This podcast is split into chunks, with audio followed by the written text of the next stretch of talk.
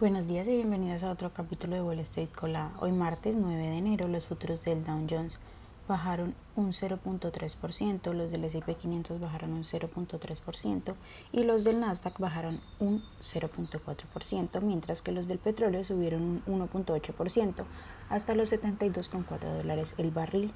En las noticias económicas y financieras de hoy, bueno, las bolsas repuntaron el lunes tras una semana de pérdidas en el arranque del 2024. El S&P 500 subió alrededor de un 1.4%, mientras que el Nasdaq anotó una subida estelar del 2.2%.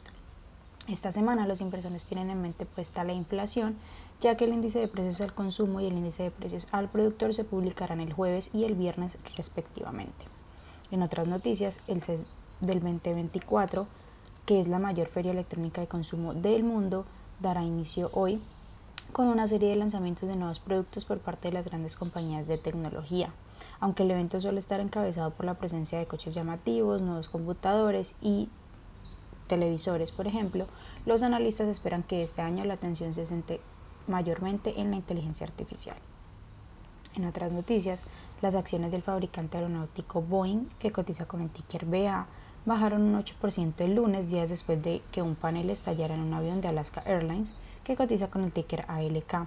La Administración Federal de Aviación dejó en tierra decenas de aviones de Boeing y varias aerolíneas solicitaron inspección. De hecho, United Airlines, que cotiza con el ticker UAL, dijo el lunes que había encontrado pernos sueltos en los tapones de las puertas de varios de sus MAX 9 al realizar dichas revisiones. Por otra parte, a la espera de una decisión del juez federal sobre su propuesta de compra de la aerolínea Spirit, que cotiza con el ticker SAVE, JetBlue, que cotiza con el ticker JBLU, está reorganizando sus altos cargos. El CEO Robin Hayes dejará el cargo en febrero, según anunció la compañía el día de ayer.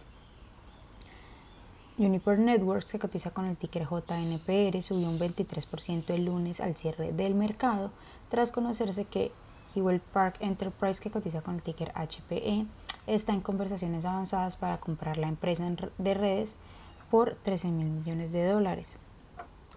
El acuerdo, que podría anunciarse esta misma semana, impulsará probablemente la posición de Howell Enterprise en la inteligencia artificial a través de MIS AI de Juniper, que optimiza el acceso inalámbrico.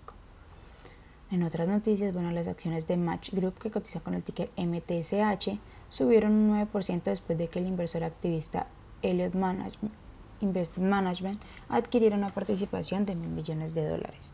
Estas son las noticias que tenemos para hoy antes de que abra el mercado.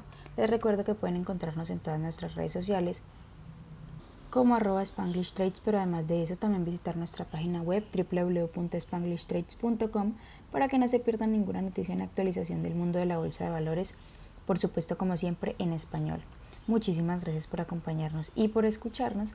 Los esperamos de nuevo mañana en otro capítulo de Wall Street Colada.